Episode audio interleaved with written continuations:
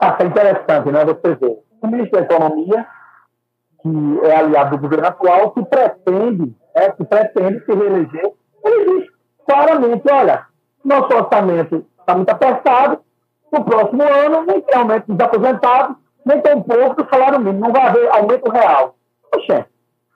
Assim, vamos falar que o chefe mesmo assim, como nosso linguajar, peraí, como é que é isso? Vocês têm dinheiro para tudo. Vocês têm dinheiro para tudo, para orçamento secreto, para não sei o quê, para tirar. Até para fazer desvio de vacina, não sei o quê, a guerra toda. E vocês não têm dinheiro. Dizer que vocês vão se eleger com a proposta de vocês de não aumentar mais os valores dos aposentados que já trabalharam tanto nesse país, nem do valor real do salário mínimo. Agora voltar com o salário mínimo de R$ 1.200, né? onde daqui uns dias um quilo de carne vai passar de 100 reais. É isso. Aí depois eles uma pressão muito grande. Não, vai ser sim. Gente, isso é um assunto amador. Onde é amador, você tem. Você, você vai enganar tanto o povo, né? E não consegue mais fazer, aí como está lá no processo eleitoral, diz de novo. Não, não, essa palavra foi ruim. Você sabe o que é a verdade? A verdade é essa que ele falou, a primeira. Você sabe por quê?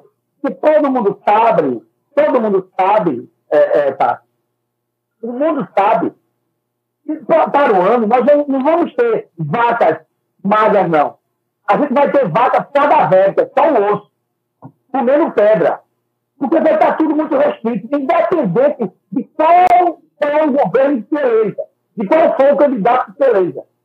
A gente vai ter restrição orçamentária, dificuldades sociais, aperto em orçamento, caristia. Olha, você não sabe, eu estou com a matéria aqui da Folha de São Paulo, a gasolina já aumentou duas vezes. Devagarinho está no ar. Aumentou 10%. Né? Já está já, já tá no segundo aumento. Está começando. E o que, é que acontece? Já é claro. Tem lá o relatório da Petrobras. Entre lá no site da Petrobras e vejam. Há uma, uma, um represamento de reajuste. E que após as eleições vai haver um reajuste de quase 20%. Ou seja, o preço da gasolina vai voltar de novo.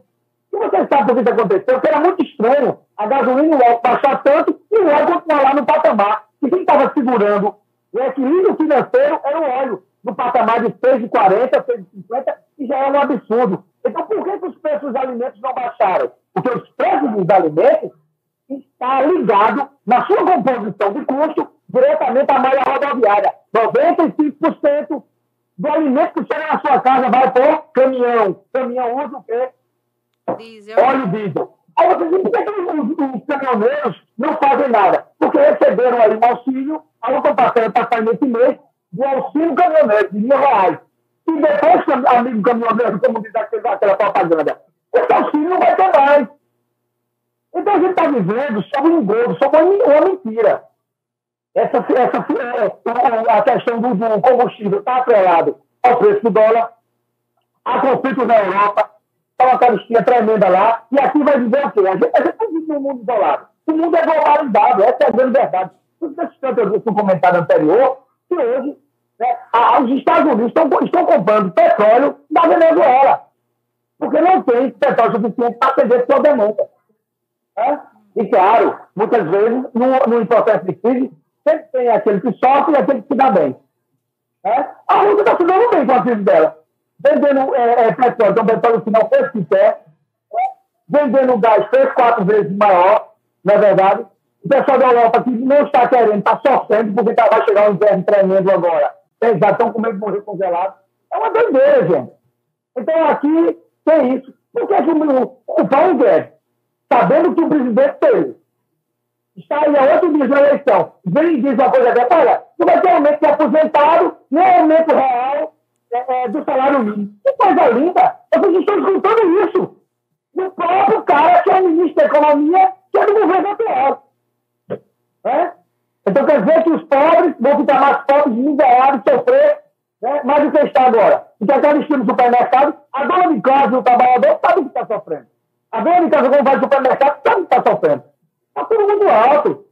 A cesta básica hoje, com, com, a, a, com aqueles elementos lá, de alimentos, com alimentos lá para dar um mês, ele gasta quase 800 reais.